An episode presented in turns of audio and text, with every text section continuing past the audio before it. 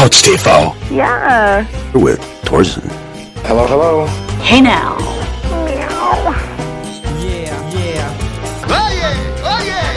Who loves you, baby? Baba Bowie. Ich hatte euch ja beim letzten Mal erzählt, dass ich nicht solche Serien wie Walking Dead gucken muss. Da geht's um Zombies. Weil, wenn man in München vor die Tür geht, man von Zombies umgeben ist. Nicht jeder einzelne, aber die Quote ist sehr hoch. Ich hatte erzählt, dass die Leute einfach da, wo sie gehen und stehen, stehen bleiben, mitten im Weg, große Gruppen und dann beleidigt sind, wenn man sie wegklingelt, wenn man auf dem Rad ankommt. Oder an abschössigen Einfahrten, da stehen sie und gucken. Leute müssen immer irgendwie gucken. Gucken, ich will gucken. Es ist Wahnsinn. Und deswegen war ich tierisch genervt. Außerdem hatte ich noch eine kleine Ausführung angefügt, dass man am besten nicht in Urlaub fährt, weil es überall fürchterlich geworden ist. Und zwar ging es um die Karibik. Da hatte ich mich stark auf Mexiko konzentriert, was ich im Kern gut finde. Mexis fand ich äh, super. Also meine Erfahrungen waren fast zu 100 Prozent gut. Waren ein paar Arschlöcher am Strand, die meinten, das wäre ihr Strand und so. Aber das waren keine richtigen Mexis. Aber ansonsten die Leute, mit denen man zu tun hat, zauberhaft. Das Problem war dort, dass man nicht zum Strand kommt, weil alles verkauft ist. Sozialistisches Land hat superkapitalistische Realität. Also die Leute kommen nicht an Strand. Das ist unmöglich. Wenn man nicht in der ersten Reihe gebucht hat, kommt man nicht an den Strand. Wir hatten da so Airbnb, das war in der zweiten Reihe und es ging nur über die Connection des Vermieters mit dem Typen in erster Reihe, dass man überhaupt an den Strand kommt und der Typ hatte natürlich Regeln. Da konnte man nur von bis und auch nur an der Seite vorbeikommen. Also es war unglaublich kompliziert alles, also super unentspannt. Deswegen habe ich mich gefreut, dass ich mich auf die Sichtweise konzentriert habe, dass ja Europa gar nicht so schlecht ist, weil wir ja viel mehr Wasser haben als zum Beispiel die Amerikaner. Da sind ja die großen Küstenabschnitte weitgehend unbrauchbar, weil die zu weit im Norden sind. Also dieses Ganze, wo ich mal war vor vielen Jahren, das ist Virginia Beach, das ist so auf der Hälfte ungefähr auf der Ostseite. Das ist ja grauenvoll, das ist im Winter auch kalt. Das einzig Gute ist eigentlich Florida und da will natürlich jeder hin, deswegen ist es wahnsinnig voll. Und verglichen mit Florida, da ist natürlich Europa deutlich günstiger, auch wenn du in die teuren Gegenden gehst. Jetzt war ich in Europa relativ viel unterwegs in den vergangenen Jahren, auch in den frühen Jahren, weil ich ja mit Interrail-Karte unterwegs war. Interrail, das war so eine Karte, die konnte man sich als Schüler gerade so leisten. Ich weiß nicht mehr, was die gekostet hat. Wenn man ein Jahr gespart hat, konnte man das machen. Nur der Trick war, dass ich immer vergessen hatte, dass man auch noch was essen wollte. Jedenfalls ein, zweimal die Woche. Und ich hatte halt quasi so das Geld für die Interrail-Karte und aber sonst eigentlich nichts mehr. Das heißt, mit Hotel oder irgendwie Unterkunft, das war da nicht. Ich musste es also so timen, dass ich im Zug irgendwie pennen konnte, was damals noch ungefährlicher war. Ich weiß nicht, ob es heute noch geht, aber damals habe ich das halt gemacht und es war auch teilweise ganz lustig, weil da die Schweden dann unterwegs waren, auch Schwedinnen vor allen Dingen.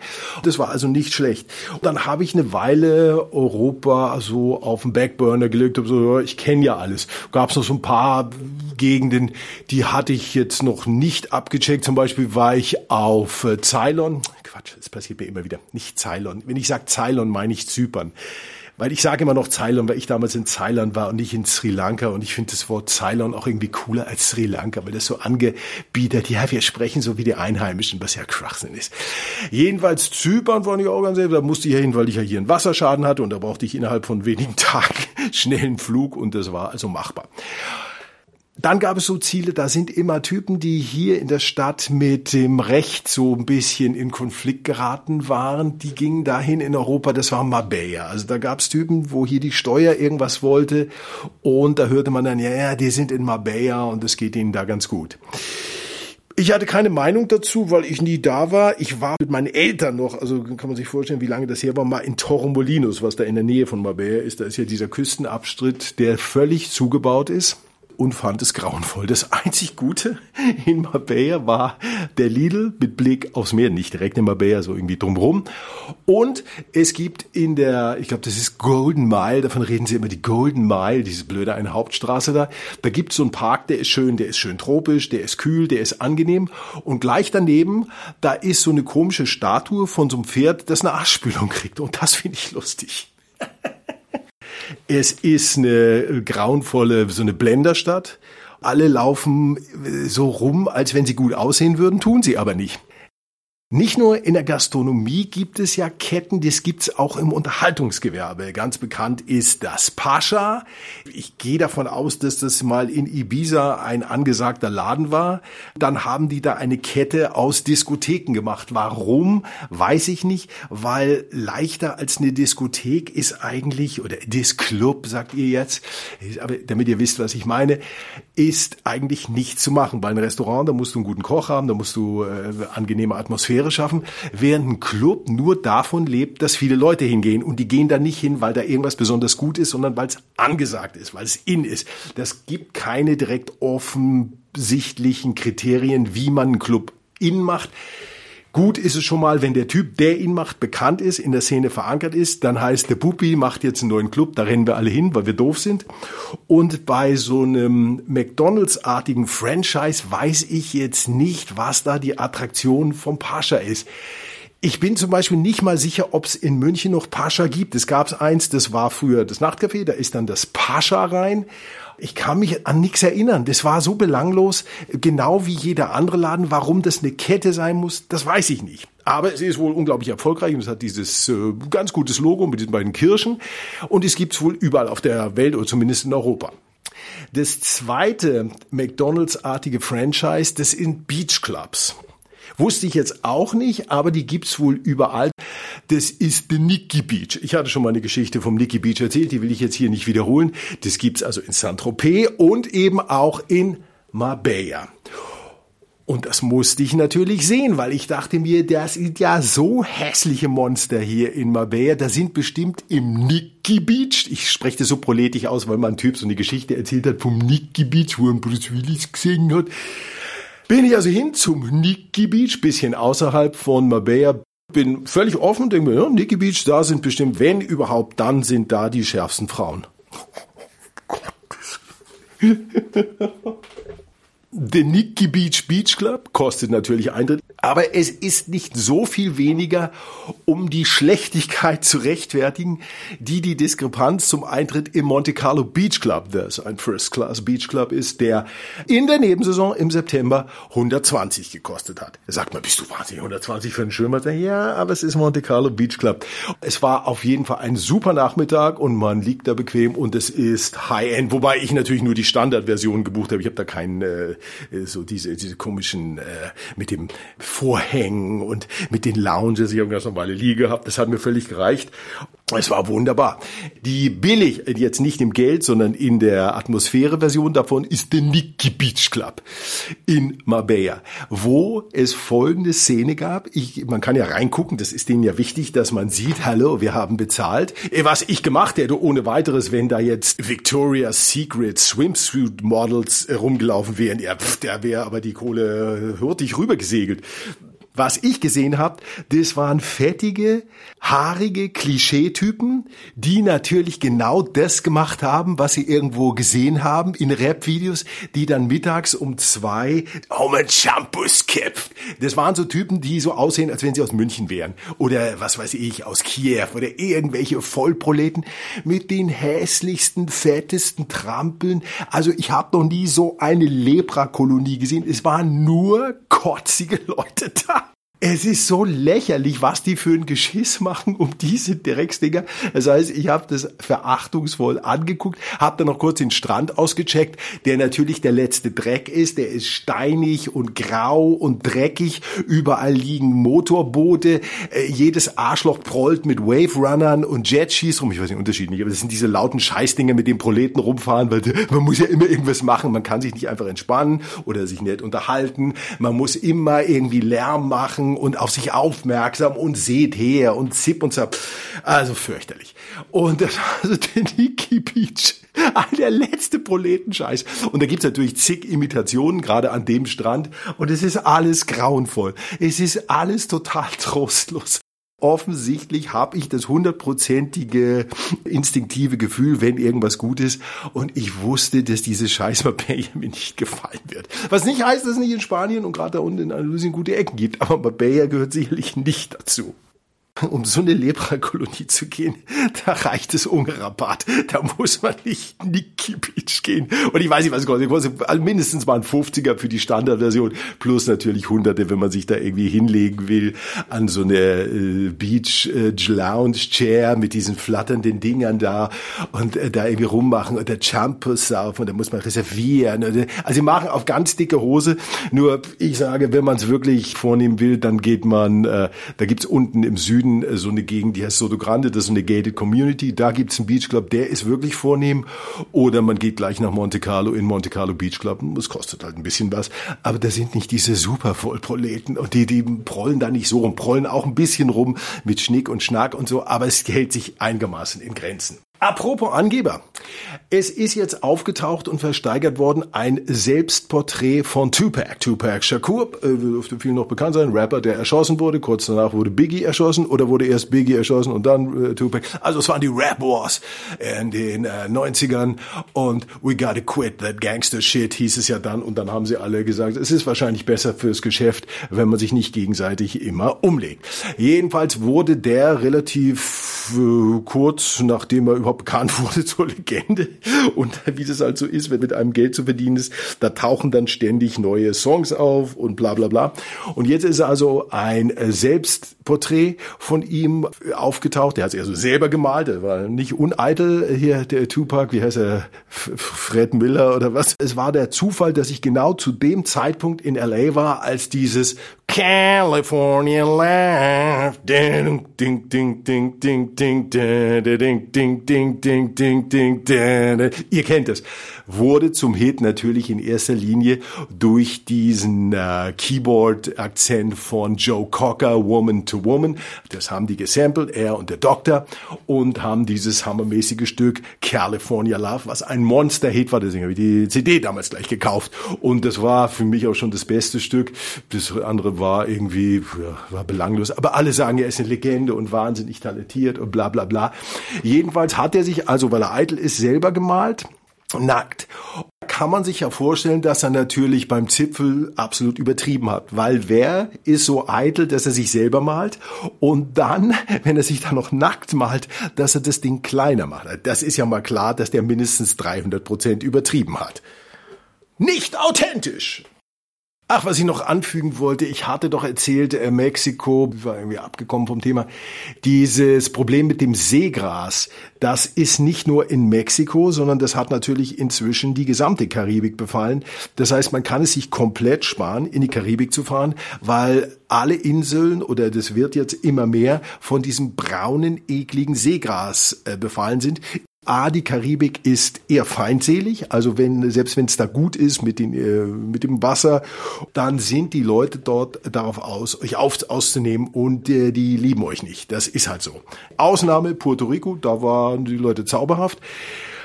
Aber auf diesen ganzen anderen Inseln, so San Martin, äh, am schlimmsten war es auf diesen American Virgin Islands. Das war ja die größte Scheiße. Da trauen sich ja nicht mal die Einheimischen nach Sonnenuntergang auf die Straße, weil da so viel Kriminelle sind. Das ist ja widerlich.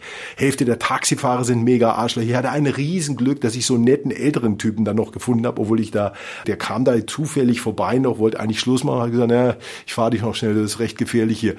Aber die meisten von denen sind mega Arschlöcher. Das ist Arsch teuer. Jeder Strand kostet Eintritt, ist totale Scheiße. Und jetzt ist auch noch das Wasser total verdreckt. Also warum soll man da diese übertriebenen Preise zahlen? Weil es ist klar, wo die Amerikaner, die haben ja wenig Zeit, die machen so drei Tage, fünf Tage, die gehen dahin und wollen da maximal was erleben und da geben sie auch maximal Geld aus. Und das war halt die Karibik. Das ist ja für viele, ist das sehr nah. Wenn man da von der Ostküste kommt, da ist die Karibik, weiß nicht, zwei Stunden, drei Stunden ist so wie für uns, äh, weiß nicht, Spanien vielleicht. Ne? Deswegen ist es da völlig überlaufen von Amerikanern lohnt sich absolut nicht, aber macht's halt. Ihr hört ja eh nicht auf mich. Und wie man jetzt hört, auf der Domrep werden die Leute jetzt umgebracht. Außerdem ist es so überlaufen da. Ich war in den 90ern da, da war die Ostküste noch wundervoll. Die Welt wird immer kleiner, äh, also die Möglichkeiten, die Auswahl schrumpft immer mehr zusammen und ich sage, bleibt zu Hause, fahrt nirgendwo hin, es ist nirgendwo mehr gut. Nach vielen scharfen Worten über München will ich aber auch Versöhnliches sagen. Was ich schon mehrfach erwähnt habe und was wirklich außergewöhnlich gut ist, das ist die Konzertsituation. Wenn man wie ich eigentlich durch ist und nicht wirklich die Konzentration hat, sich noch eine Band anzugucken, ich muss ehrlich sagen, ich hatte sie glaube ich nie. Selbst bei den Stones, was ist das Intro-Stück? Okay, jetzt kommen zwei Kracher, dann kommen zwei neue Stücke. Ich fange an, mich zu langweilen für mich ist es absolute Zeit- und Geldverschwendung, tatsächlich da reinzugehen, dann dieses Gedränge und aber wenn die großen Bands und das ist ja dieses Jahr The Year Rock'n'Roll Says Goodbye 2019, weil das ist jetzt die größte Dichte an Shows, an die ich mich erinnern kann. So viel war es noch nie. Ich nehme an, dass die jetzt alle kurz vor der Rente stehen und sind ja auch alle in den 70ern. Also die großen alten Bands, die hören jetzt auf und deswegen kommen sie alle nochmal. Äh, jetzt war da Rod Stewart, das ist äh, für euch natürlich uncooler geht's nicht. Der ist auch weniger einer von diesen wilden, heißen Rockstars, den sehe ich mehr in der Tradition wie Elvis oder Sinatra und äh, Rod Stewart ist vielleicht der Elvis oder Sinatra, darf ich das Wort ausnahmsweise benutzen, meiner Generation. Ja, weil der ist kein großartiger Songschreiber, hat ein paar Songs, die sind aber, hm, aber ich glaube Maggie hat er, hat er selber geschrieben. Aber wenn man beim Konzert ist, da ist 80, wenn nicht 90 oder 95 Prozent ist von anderen Leuten äh, geschrieben worden. Und er interpretiert es halt mit seiner Stimme und hat auch, muss man auch sagen, er hat sich auch nie als großen äh, Songschreiber äh, verkauft, sondern hat immer gesagt, er ist ein Soulsänger, er ist ein Fan, wie ich auch, von den alten Soulstars, Otis äh, Redding, von äh, Al Green, Curtis Mayfield, also die Typen, die ich auch alle super finde. Also da sind wir auf Kurs. Und er hat halt ein riesiges Paket von Hits. Und jetzt war er da und ich war nicht drin, aber der spielt in der Olympiahalle und da hörst du alles, wenn du da im Sonnenschein äh, rumfährst, da hörst du die Songs ja mit. Ich, nicht nur, ich weiß gar nicht, ob, das, ob ich das zugeben soll, nicht nur, dass ich die Songs sofort erkenne, ich kann auch noch mitsingen, und zwar Wort für Wort. Und das Lustige war, dass der nicht wie eine Rockshow, naja, es war einer der heißesten Tage bisher, der fängt um 19.30 Uhr an. Ich kam da so locker angedrödelt, so Viertel vor acht, dachte mal gucken, ob noch ein paar Frauen hingen.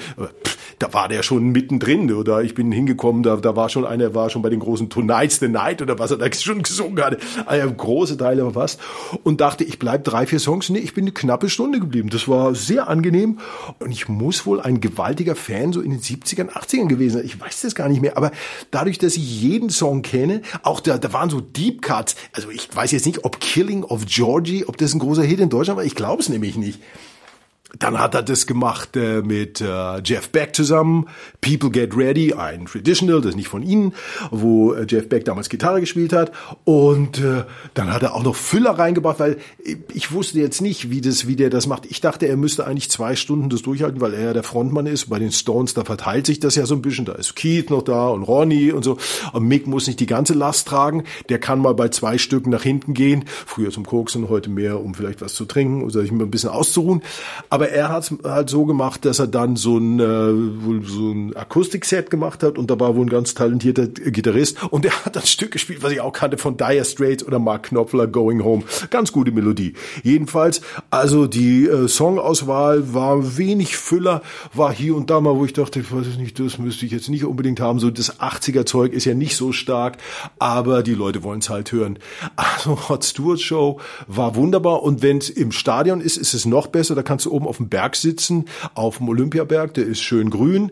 Und wenn die nicht gerade alles vollmüllen, so wie sie es nach Rammstein gemacht haben, da war ja ein Dreck. Also ich weiß nicht, die Leute, die im Stadion waren, bezahlt haben, wie die drauf sind. Aber die, diese Zaungäste, das waren ja totale Schweine. Die haben ja im gesamten Dreck da liegen gelassen. Das war ja eine Sauerei.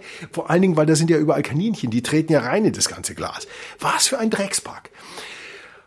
Was jetzt noch alles kommt, ist ja Bon Jovi. Da kann man mal vorbei. Ich weiß nicht, ob ich eine Stunde bleibe. Und Neil Young kommt noch und ZZ Top und Alice kommt ja mit seinen All Black Eyes. Also das wird der letzte Konzertsommer und dann ist es vorbei, meiner Meinung nach. Ich glaube nicht, dass die in, was sind die Intervalle, fünf bis sieben Jahren nochmal kommen. Armselig war. Neben der Olympiale, da wird vom Staat oder von der Stadt so eine Gastronomie betrieben. Das sieht man daran, dass die praktisch nie aufhat. Also im Winter gibt's ja wahnsinnig schöne Tage. Das würde ja kein privater Betreiber könnte sich das erlauben, da immer zuzuhaben. Die haben immer zu. Und jetzt haben sie irgendwie am 15. Juni haben sie jetzt eröffnet und haben auch irgendwo gesehen, ja, man muss so eine Dachterrasse machen und da muss man so dicke Couches hinstellen und da muss man so, so Bellini und sowas servieren oder was immer der äh, Cocktail der Saison ist. Und da muss man auch so dünne Synthetik, umf, umf, Beschallung für die Doofen machen. Jetzt haben die also auf und weil das halt von der Stadt betrieben wird, da ist völlig egal, ob in der Halle, die quasi direkt, das ist direkt an die Halle dran gebaut, diese, diese Gastronomie. Und da spielt also ein internationaler Superstar, Rod Stewart, kommt ja auch nicht jeden Tag. Und da könnte man vielleicht mal dieses umf, umf, umf, umf weglassen. Die nicht. Die haben also jetzt den Leuten, und es waren, glaube ich, vier Leute, die da, die sich das für ein paar Minuten gegeben haben, da sind die auch gegangen. Die haben also von der Halle hörst du jetzt also I am sailing. Und dann hörst du aber da, weil das so sein muss, dass man auf einer äh, so einer Chiller-Terrasse, da muss man da umf, umf, umf, umf. Ja, du wirst also beballert von zwei Musiken, die überhaupt nicht zusammenpassen. Aber das zeigt dir, das ist die Stadt. Die Stadt hat ausgegeben. Wenn es also oben offen ist, dann muss da Synthetik-Scheißdreck laufen und es ist völlig egal, wer in der Halle spielt. Deswegen darf man den Staat oder die Stadt nichts betreiben lassen, weil die haben es überhaupt nicht drauf. Wie der alte Gag, den Bob Hope gemacht hat, wenn die Regierung ein Pferd erfinden wollte, würde es so aussehen und er zeigt auf ein Kamel. Warum die Typen immer noch auf Tour gehen, das lassen eventuell die Konzertpreise verstehen. Ich habe das durch Zufall irgendwo gelesen, dass das so 409 Euro kostet in der vierten Reihe für Rod Stewart. 409 Euro, vierte Reihe. Ich kann mich erinnern, als die Stones in den 70ern kamen und die wollten 40 Mark haben. Da habe ich gesagt, scheiße, wie soll ich das machen? Wen muss ich überfallen? Was muss ich klauen, um 40 Mark zusammen? Das war eine, eine absurde Menge Geld. Und ich habe dann irgendwie, glaube ich, mich hier und da verschuldet. Und dann wollte ich am nächsten Tag noch mal gehen. Da wurde es ja noch schlimmer. Ich glaube, deswegen, das war die Zeit, als ich mit dem Gay Porn angefangen habe, weil es war nicht anders möglich, äh, diese Schulden zu covern.